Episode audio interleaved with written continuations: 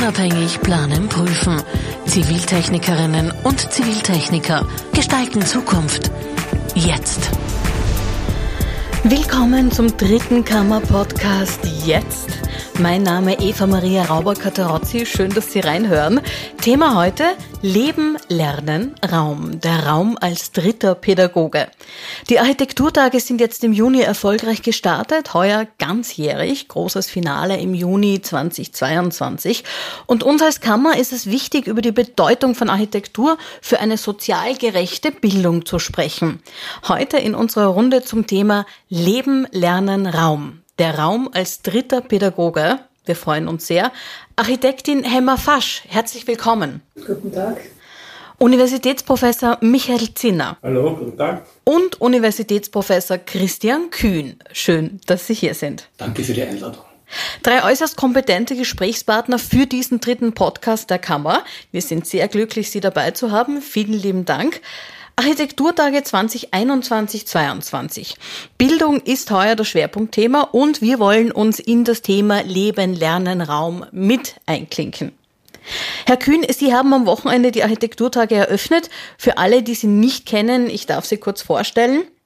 Sie unterrichten an der TU Wien seit 1989, sind Studiendekan der Fakultät für Architektur und Raumplanung, Vorsitzender der Architekturstiftung Österreich und ihre Forschungsgebiete sind Geschichte und Theorie der Architektur, Gebäudelehre mit Schwerpunkt Bildungsbau.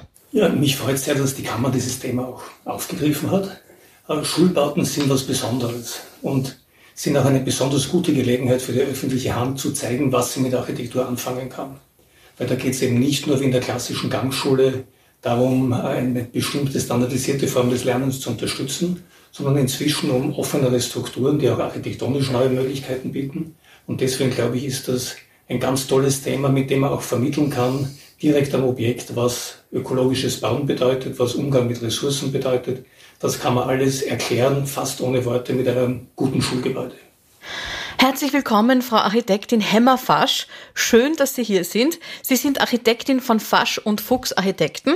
Sie haben Architektur in Graz studiert, haben Ihr Büro in Hausmannstetten, die Filiale in Wien, Fasch und Fuchs CT GmbH und haben in den letzten Jahren zahlreiche und vielfach ausgezeichnete Schulbauten fertiggestellt. Ihre Schulbauten im Rahmen der Architekturtage 2021-22 Bildungscampus Neustift im Stubaital, Volksschule Haselstauden Dornbirn, Bildungscampus Aspern. Herzlich willkommen. Frau Fasch, was trägt dazu bei, dass Bildungsbau von den Nutzerinnen gut angenommen wird? Zunächst danke für die Einladung. Hm, wesentlich ist wohl, dass eine Schule gut vorbereitet wird, weil Schule im herkömmlichen Sinn wie wir sie kennen, ist, wie schon beschrieben, Gangschule früher gewesen und das soll es eben nicht mehr sein und dazu braucht man eine gute Vorbereitung, dass ein Wettbewerb, und das ist die Regel für die Vergabe von einem Schulobjekt, öffentlicher Auftraggeber, dass diese Vorbereitung auch stattfindet und man somit die Schülerinnen, die Schüler, die Pädagoginnen und Pädagogen mit einbezieht und natürlich auch die Gemeinde selbst mit einbezieht, um eben neuen Platz für neuen Raum zu schaffen. Also das ist ein wesentlicher Punkt. Dann natürlich eine gute Wettbewerbsausschreibung und in Folge dann auch eine sehr intensive Zusammenarbeit mit allen Beteiligten und eine Nachbetreuung dann letztendlich auch für das Projekt. Wir freuen uns sehr, Herrn Professor Michael Zinner bei uns im dritten Podcast der Kammer zu begrüßen. Herr Zinner, Sie sind Universitätsprofessor für Architektur an der Kunstuniversität Linz mit Forschungsschwerpunkt Schulraumkultur. Aktuell seit 2020 Herausgeber und Redaktionsleiter der Notizen zur Architektur und Bildung und passend zum Thema sitzen Sie auch im Vorstand eines privaten Oberstufenrealgymnasiums und Sie lehren an pädagogischen Hochschulen auch für Schuldirektorinnen. Herr Zinner, Wofür stehen Sie?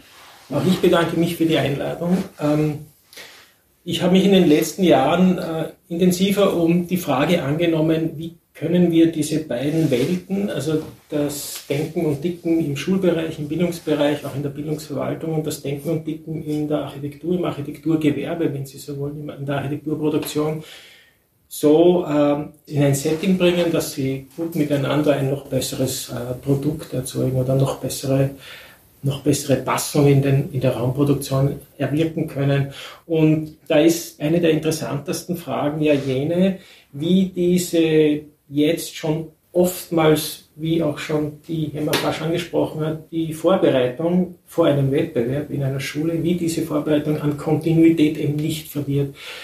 Es ist eine Zeit lang so gewesen bei Pilotprojekten, dass es einen guten Start gegeben hat, einen guten Wettbewerb und dann einen Bruch gegeben hat. Und das ist ein Dilemma, das deswegen nicht unbedeutend ist, weil ja die Nachhaltigkeit als ganzheitliche Frage ja auch eine ist, wie Menschen Architektur annehmen, verstehen und gut gebrauchen. Also das, die beste, das beste Gebäude wie kommt nicht zur vollen Wirkung, wenn die Leute es dann sozusagen nicht annehmen wollen. Und daher ist es wichtig, über und durch einen Wettbewerb hindurch eine gute Kommunikation aufzubauen zwischen den Nutzerinnen, den Auftraggeberinnen und den Planerinnen. Und das ist eine sehr komplexe Frage, weil sie auch an juristische Grenzen stößt. Und dafür habe ich mich eingesetzt in den letzten Jahren, auch in Pilotprojekten. Vielen Dank. Ja, wir hatten auf der TU letzte Woche ein, eine Abschlussveranstaltung von einem kleinen Gesprächskreis Bildungslandschaften in Bewegung. Der wird getragen von einer Forschergruppe an der TU und ein paar anderen Institutionen, äh, die sich Arbeitsraum Bildung nennt. Und da hatten wir eingeladen einen Kollegen aus Australien, den Ken Fischer, der sich seit vielen Jahrzehnten mit dem Thema Bildungsbau beschäftigt. Und das war deswegen so interessant, weil die Australier uns wirklich weit voraussehen in der Konzeption von Bildungsräumen. Da gibt es wirklich viele Schulen, die keine Klassenräume mehr kennen, sondern unterschiedliche Vortragsräume, wo man wirklich sich sein Plätzchen finden kann zum Arbeiten und radikal neue Formen von Pädagogik implementieren kann. Und die haben etwas Interessantes gehabt in den letzten Jahren, ein Forschungsprojekt mit dem Kernthema Teacher Change. Also die trauen sich wirklich zu sagen, die Lehrer müssen sich verändern. Wie können sich Lehrer verändern, damit sie mit diesen neuen Räumen gut umgehen können? In diesem Forschungsprojekt involviert war ein Herr, der John Hattie heißt, einer der weltweit renommiertesten Bildungsforscher, der eine Metastudie gemacht hat zum Thema, was wirkt wirklich, um bessere Bildung zu machen. Da stellt sich heraus, Architektur kommt an 150. Stelle irgendwo vor, völlig uninteressant. Das Wichtigste ist, was machen die Lehrer im Klassenraum? Wie verhalten sie sich? Das heißt, es geht eigentlich die Veränderung über einen Umweg. Die Lehrer müssen sich anders verhalten in diesen neuen Räumen damit es einen besseren Output gibt. Und Hetty war am Anfang sehr skeptisch in diesem Projekt, hat aber dann schon diesen Umweg verstanden und auch verstanden, dass Leute sich wohlfühlen müssen, damit Lernen und Lehren gut funktioniert, dass sie einfach ihre Außenräume schätzen müssen, dass da vieles vorhanden sein muss. Und dann verändert sich die Arbeit in der Klasse und diese Veränderung, auf die kommt es eigentlich an. Und jetzt kann man nicht sagen, die Architektur per se erzeugt eine bessere Bildung, sondern das geht über intelligente Umwege, über die Pädagogen, aber auch wenn in einer kleinen Gemeinde ein Projekt glückt, wie ein gutes Schulhaus, wie euer Projekt in Neustift, in, das meine ich auch, aber in, in Oberösterreich gibt es Feldkirchen. Feldkirchen, nicht Feldkirchen, glaube ich, hat in der Gemeinde unglaublich viel bewegt. Die haben erkannt, was sie alles erreichen können mit so einem gelungenen Projekt. Und das sollte Vorbildwirkung haben.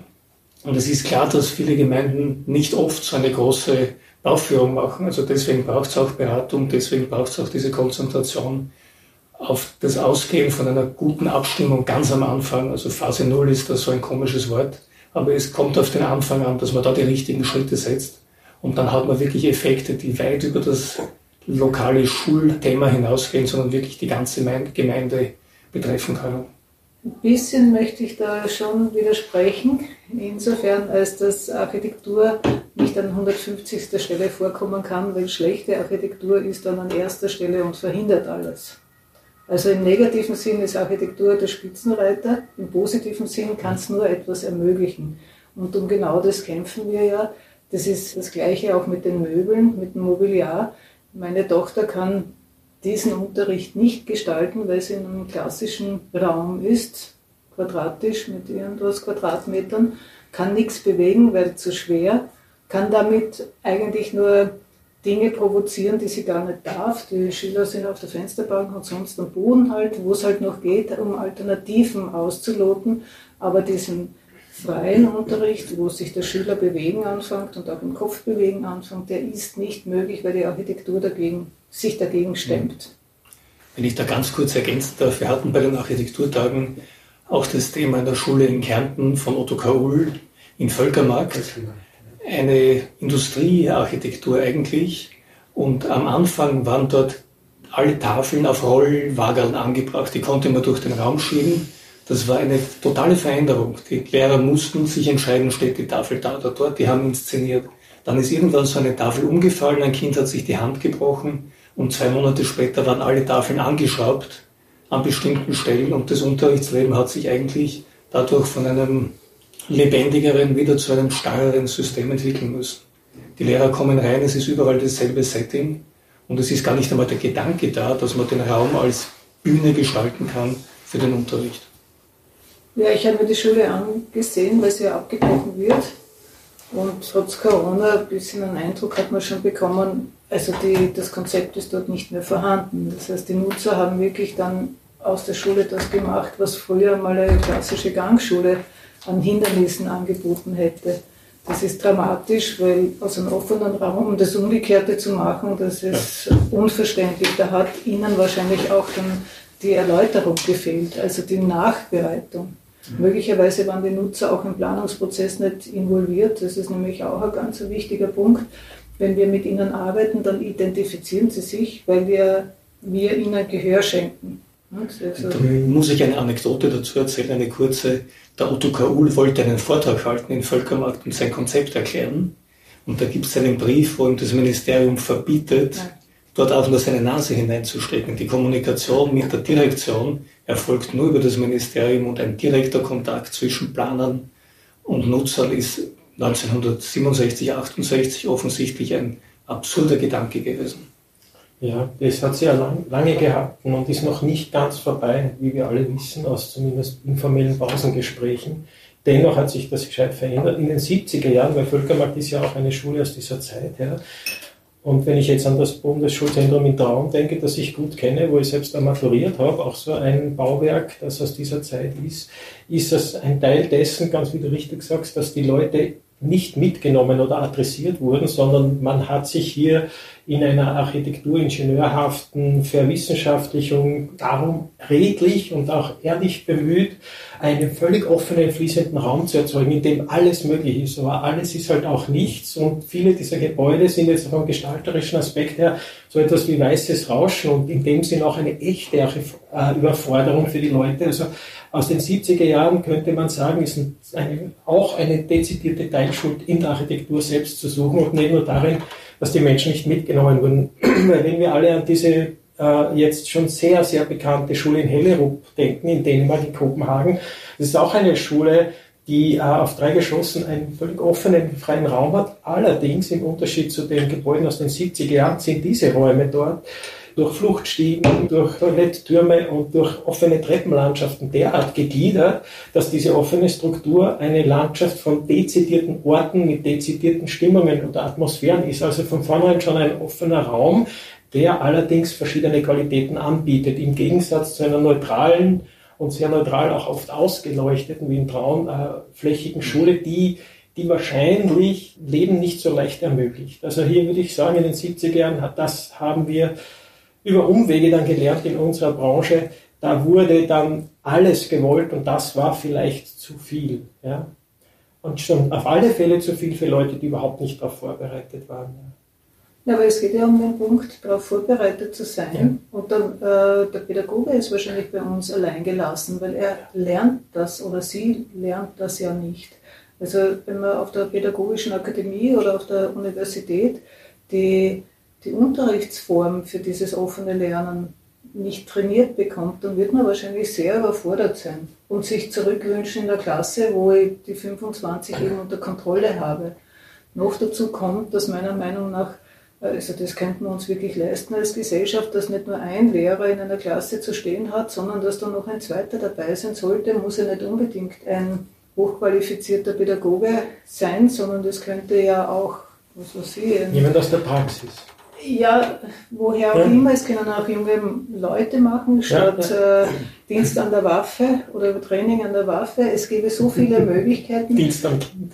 Äh, dass man eben äh, eine Unterstützung für den Lehrer und, für den, und die Lehrerin äh, anbietet, damit wirklich diese freie Bewegung im Raum möglich ist.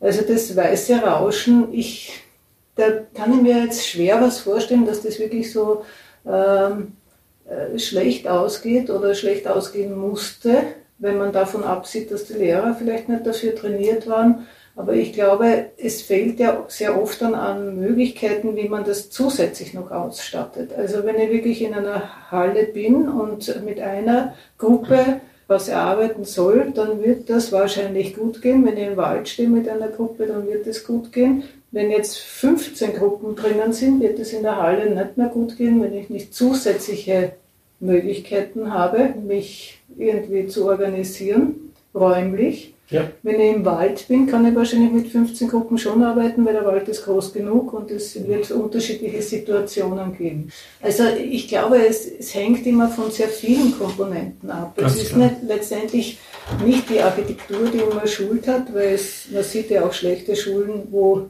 also schlecht gebaute Schulen, wo trotzdem ein guter Unterricht stattfindet. Das ist trotzdem und mit voller Kraft halt gegen die Wände.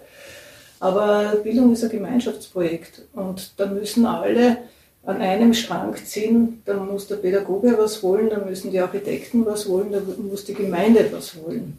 Und letztendlich auch die Eltern und also die Kinder. Ich bin, ich bin schon bei dir. Äh, ich, ich glaube halt, ähm, es ist halt nicht so, wie du gesagt hast, Christian, es ist in, in Change the Teacher, ja, also das auszusprechen ist gar nicht so einfach. Ja. Also ich glaube, dass es gegen die Architektur, wie du sagst, wenn jetzt äh, nicht gut gutes, gute Architektur, gegen diese Architektur ist es leichter für Pädagoginnen noch gut zu sein, als mit guter Architektur, ohne dass man eine Idee hat, was man damit auch sein Ding zu machen. Also es ist, ich weiß es von der Lehrerinnenausbildung, momentan ist es so, dass in den Schulmanagementkursen, den postgradualen, für angehende und jetzt sich noch nachrüstende Schulleiterinnen, dass das ist ein Tag in einem zweijährigen Kurs, da ist Schularchitekturenprogramm in der BH Niederösterreich und in der BH Oberösterreich, ein Tag. Und dann überlegen wir in dem Tag, was machst mit den Leuten? Und das siehst du, wenn du die Leute bittest, was mitzubringen, Fotos und das Gebäude zu beschreiben, du weißt gar nicht, was du anfangen sollst. Also es ist einfach Architektur, das geht so leicht, dass Menschen, die sich nicht damit auseinandersetzen, ich kenne mich überhaupt nicht aus. Und sie, sie, sie werfen alles über Bord an Verantwortung und du fängst bei Null an. Und es ist nicht bei Schülerinnen so, sondern bei Schulleiterinnen auch so. Nicht alle, aber es ist einfach eine Realität, dass es ein Medium ist, das die Leute stresst, wenn sie explizit darüber nachdenken und etwas tun sollen. Das ist auch so und es ist offensichtlich so, dass es einen extremen Nachholbedarf gibt. Wie du sagst, es ist ein Gemeinschaftsprojekt. Die Architektur ist dynamisch, die Leute sind unternehmerisch tätig und die entwickeln sie, die nehmen neue Ideen auf. Das ist Teil des Berufsverständnisses. Kreativität ist sozusagen im Programm und die suchen immer etwas Neues. Und in der Schule ist es nicht automatisiert so, dass man damit auch so umgeht. Daher ist es ein Teil unseres Jobs auch. Aber wenn wir sagen könnten in der Branche, uns doch wurscht, wir machen Architektur, und dafür gibt es jetzt auch mittlerweile immer mehr, mehr Leute, die sich darauf einlassen, dass man gute Architektinnen oder gute Büros auch begleitet, jetzt sage ich mal metaphorisch, damit die Arbeitsbedingungen vorfinden und Nutzerinnen gegenüber haben, mit denen sie was tun können. Weil es die Leute brauchen echt dann sowas wie Wissen dazu. Es ist sicher immer eine Gratwanderung zwischen zu viel architektonischer Vorgabe und zu wenig Material, damit die Nutzer sich irgendwie an was anhalten können. Der Otto Kaul war ein totaler Optimist, was die Nutzer betrifft und hat die Schule im Völkermarkt einfach als neutrale Industriehalle konzipiert ja. mit dem Gedanken, da kann fast alles drinnen passieren, die Nutzer werden sich das aneignen mit Begeisterung und die Schule wird immer schöner und schöner werden. Das Gegenteil ist passiert, die Schule ist immer mehr und mehr Stück für Stück ästhetisch zerstört worden, so wie es die Hemmer berichtet hat von ihrem Besuch. Äh, da ist fast nichts mehr übrig gewesen am Schluss von den Qualitäten dieser Schule. Das hängt auch zusammen mit einer bestimmten Mentalität der späten 1960er, frühen 1970er Jahre, wo man gesagt hat, wir können die Zukunft nicht voraussehen, die ist völlig offen. Deswegen müssen wir völlig neutrale Strukturen bauen und hoffen, dass sie sich dann zeitgemäß adaptieren. Und das hat dazu geführt, dass sich viele Nutzer irgendwie im Stich gelassen gefühlt haben, auch von den Architekten. Und deswegen meine ich, ist es eben eine Gratwanderung, das müssen schöne Räume sein von Anfang an. Alles andere geht nicht, aber sie dürfen nicht so determiniert sein, dass die Nutzer dann nichts mehr verändern können. Im Gegenteil, die sollen sich einbringen, sollen Dinge verändern, weiterentwickeln. Auch die Heller Hochschule schaut anders aus als vor zehn Jahren heute. Das sind Leider. Dinge nachgerüstet worden, teilweise zum Besseren, teilweise zum Schlechteren. Also das, das ist ja, glaube ich, vielleicht doch speziell bei dem Bildungsbau, dass man genau diese Aneignungskomponente und die Komfortkomponente irgendwie intelligent miteinander kombiniert. Na, aber jetzt sind drei Dinge gefallen, die ich kurz mal besprechen möchte. Also von dir kam äh, Architekturproduktion. Ich kenne das Vokabel nicht und ich verstehe das auch nicht, muss ich sagen. Und äh, das zweite war, sorry, wenn ich so antworten muss, Michael, aber das zweite war, äh, dann machen wir Architekten halt unser Ding, äh, unsere Architektur. Frage, was ist denn Architektur? Das dritte war, wir machen es halt dann schön als Architekten. Was ist denn schön? Und das ist aber der Kernpunkt. Architektur geht ja nicht am Nutzer vorbei. Architektur kann ja nur mit dem Nutzer entstehen. Das kann nur mit dem Geldgeber, mit dem Auftraggeber und mit dem Nutzer entstehen. Und wenn ich die zwei Komponenten ausblende, dann muss ich unglaubliches Glück haben, dass sie, äh, dass sie dann noch ein Gebäude zusammenbringt, das nicht gleich umgebaut werden muss und nicht gleich demoliert wird und so weiter, weil keine Identifikation da ist. Aber in der Regel müssen die, also diese äh, Gewaltenteilung muss am Tisch sein, wenn man ein räumliches Konstrukt erzeugt. Also nicht in, in den Grundfesten, also wenn man sich das überlegt als Architekt, ist man mit der Idee konfrontiert, aber die weitere Bearbeitung muss gemeinsam sein. Und dann glaube ich, dass zumindest für eine Weile verhindert wird, dass da eben diese Nicht-Akzeptanz da ist. Ja, ich spreche eher davon, dass die Pädagoginnen zurzeit vielleicht in ihrem Umfeld nicht das vorfinden, was wir Architekten und Architektinnen vom Ministerium auch fürs Räumliche vorfinden. Also da gibt es wirklich äh, breite äh, Umgebung für uns und eine breite Basis, wie man einen offenen Raum erzeugen kann oder wo, wo die Reise hingehen kann. Natürlich sind wir immer in den Quadratmetern gefangen, die letztendlich dann rauskommen müssen, aber es ist nicht mehr in dieser Strenge. Es sind die akustischen Maßnahmen, äh, werden jetzt anders betrachtet, also nicht mehr über die Klasse, sondern über ein Cluster, also für größere Bereiche und so weiter. Also wir finden viel vor. Die Pädagogen und Pädagoginnen die sind aber noch in dem Stundenunterricht drinnen. Also es gibt Englisch, Mathematik, dann Geografie und so weiter. Da kann ja dieses offene Lernen in einem 50-Minuten-Takt so gut wie nicht stattfinden. Da kann ich noch so wollen. Es geht nicht. Und da kann der Raum noch so gut sein. Es geht nicht. Also wir finden wirklich dieses breite Umfeld vor, wo wir arbeiten können und in die Zukunft mhm. arbeiten können. Zumindest, sagen wir mal, in eine überschaubare Zukunft. Während aber die Pädagogen eben das nicht haben, weil, das, weil die Randbedingungen aber sowas von eng sind. Mhm. Also diese Randbedingungen zu ändern, das wäre eigentlich dringend notwendig, dass man Schule neu denkt. Also Change uh, the Teacher ist... Change the System. Change, the Administration. Ja?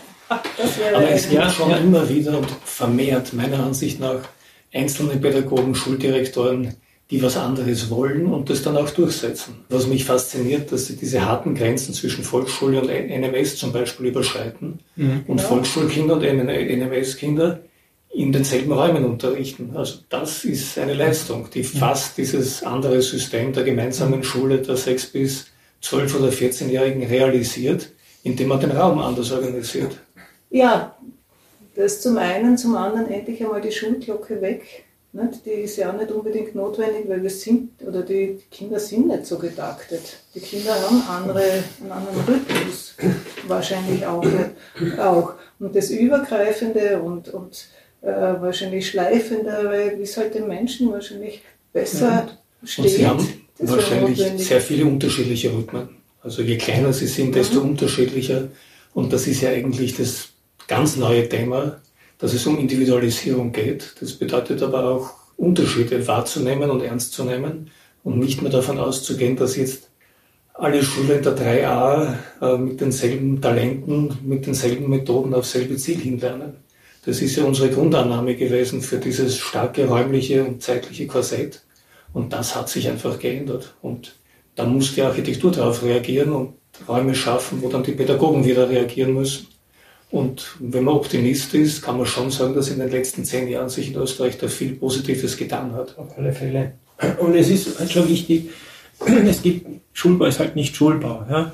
Also es ist ein Unterschied, ob ich mit der BIC für einen Punktbau, äh, allein schon von den Preisen, oder einen Landesschulbau mache, eine Pflichtschule mache, von den Bedingungen der pädagogischen Fachkräfte her, also in Mittelschulen und Volksschulen haben die kein Sekretariat, die sind auf sich gestellt. Die Volksschule hat keine Fachwelten, so wie wir das in der Mittelschule kennen und im Gymnasium. Also die arbeiten schon viel ganzheitlicher, die sind auch, wenn du so reinkommst, am weitesten so, wie, wie das im Fließenden zwischen Raum und Zeit funktioniert. Die Mittelschule hat die Fachwelt. Die Mittelschule ist wahrscheinlich die schwierigste Schulform in Österreich. Die, die ist einfach gequält. Man kann mal so sagen, aus den letzten Jahren durch dieses endlose Hickhack der österreichischen Bildungspolitik. Und äh, das macht schon mal einen ganz großen Unterschied aus. Also ob die Schule mit diesen Rahmenbedingungen von Fach und Stunde arbeitet. Ja. Dazu kommt noch eine ganz wichtige Rahmenbedingung, nämlich die Aufsichtspflicht, die die Leute einfach quält, weil die Eltern von heute werden, sagen wir es einmal so, nicht gelassener im Durchschnitt. Ja? Die werden alle nervöser. Also das kriegst du bei den Rückmeldungen schon mit. Die werden alle lästiger und äh, behütender für das eigene Kind. Also die Stimmung ist nicht einfach in der Mittelstufe derzeit in Österreich und das macht alles extrem kompliziert. Das ist vergleichbar mit bei uns in unserem Gewerbe mit einer zunehmenden Normensituation, äh, die es auch nicht lustig macht, ein Bauwerk zu entwickeln in Österreich. Aber im Grunde ist es schon richtig, dass es eine schwierige Rahmenbedingung ist und dass sich für die Architektur im Bildungsbereich die Rahmenbedingungen verändert hat und interessanterweise durchaus auch in einem beidseitigen informellen Status, weil es gibt viele Länder noch, die die Schulbauverordnungen noch nicht adaptiert oder auf Stand gebracht haben, aber die so agieren, dass man sagt, man kann das machen, was halt angesagt ist. Es kommt immer wieder vor. Hauptsache die Gesamtquadratmeter werden auf Old Style errechnet und dann kann man New Style Flächen aufteilen. In der Vorbereitung hat sich auch eine, eine Frage ergeben, wie verändert, und ich glaube, das passt jetzt ganz gut dazu, wie verändert eigentlich Ganztagsunterricht dann die räumlichen Anforderungen? Kann man viele Fragen stellen, die eigentlich immer zur selben Antwort führen. Es muss ein Gebäude eben diese Flexibilität haben oder diese Möglichkeiten bieten, dass äh, Unterschiedliches da drinnen stattfinden kann. Also zum Beispiel beschäftigen wir uns mit einer Schule, wo der Hort, furchtbares Wort, aber Nachmittagsbetreuung findet nicht unbedingt in eigenen Räumen statt, sondern das kann im ganzen Schulhaus stattfinden. Also endlich reißt man auch das wieder nieder hat dann mit Förderungen zu tun, dass das immer so explizit alles ist. Also Nachmittagsunterricht, Ganztagesschule, Gesamtschule, alles sollte in einem guten Schulgebäude Platz finden. Das braucht einfach nur sagen mal, den Spirit, das entsprechend eben zu nutzen, was vorhanden ist. Und die Räumlichkeiten dürfen nicht dagegen arbeiten. Dann aber, ich kenne jetzt von den neuen Schulen eigentlich kaum Schulen oder keine Schulen, die gegen Möglichkeiten arbeiten würden. Das sind halt das im besten Fall Wohnhäuser, in denen man lernt. Ja. Also für Wien kann man sagen, dass das Aufgeben des Horts eigentlich die Grundlage gewesen ist für die neuen Campus-Modellschulen. Weil man erkannt hat, die Volksschule steht den halben Tag leer, der Hort steht den halben Tag leer. Wenn ich diese zwei Institutionen in ein Quadratmeterpaket verknüpfe, dann habe ich ganz die benutzte Flächen, aus denen ich wirklich mehr Ressourcen herausholen kann. Und diese Entscheidung hat eben bedeutet, dass man Marktplätze zwischen Klassenzimmern anlegen kann. Die können dann Reviere heißen oder wie auch immer man das nennt. Gibt es ganz lustige metaphorische Unterschiede. Und dann habe ich mehr Platz am Vormittag und am Nachmittag. Und natürlich müssen die Räume dann geeignet sein, auch dafür, dass Kinder sich den ganzen Tag dort aufhalten. Aber eigentlich, wenn es gut gemacht ist, sind sie den ganzen Tag lernend unterwegs, auch wenn sie das teilweise Spielen nennen, aber das können diese Räume alles. Und es darf halt nicht einengend sein. Das ist der, der, wesentliche Punkt. Wenn, wenn man denke, acht Stunden in einem Klassenraum verbringen müsste, dann geht das nicht. Auf keinen Fall. Da würden die Kinder durchdrehen. Das ist klar. Aber wenn man ein, wie du sagst, wenn man Richtung Wohnen geht oder einer, äh, einer Umgebung, wo sich jeder wohlfühlen kann, weil er eben unterschiedliches vorfindet, das ihm als Individuum auch zeigt, dass er da akzeptiert wird, dann kann man eben die acht Stunden oder noch länger an dem Ort verbringen. Und es verknüpfen sich Raum und Zeit auch auf eine andere ja. Art. Es gibt dänische Schulen, in denen am Nachmittag Klassenräume Etiketten bekommen oder Türschilder bekommen. Das ist der Raum, wo man komplett leise sein muss, das ist der Raum, wo man plaudern kann und das ist der Raum, wo man toben kann. Und die haben eine andere Funktion am Vormittag als am Nachmittag. Und das ist für Architekten dann oft nicht leicht zu denken, weil wir haben es schon ganz gerne, wenn jedes Stück seinen Funktionsbegriff hat und den nächsten. Und also viele Architekten sind glücklich, wenn sie Etiketten an Räume dranheften können und das ist stabil. Aber die Welt ist nicht so und das ist nicht stabil im Tagesgang und es ist sicher nicht stabil, wenn man es über Jahrzehnte betrachtet. Also da geht es einfach um Offenheit für Entwicklungen. Also die Gebäude werden in, einfach gesagt, einfach vielgestaltiger. Sie werden sich unterschiedlich darstellen. Du findest nicht ein, eine, ein Milieu, ein Setting über alles drüber. Das ist das Wesentliche bei dieser Schule. Äh, gibt es da gute Beispiele von Mehrfachnutzungen, also wo dann wirklich auch ein, ein Bildungsbau noch ähm, andere Funktionen äh, übernimmt für die Umgebung auch oder so? Das gibt es bei uns natürlich ansatzweise mit Vereinsnutzung von Turnsälen und so weiter. Aber es gäbe in Holland äh, oder in den Niederlanden das tolle Beispiel der breiten Schulen, wie sie die nennen.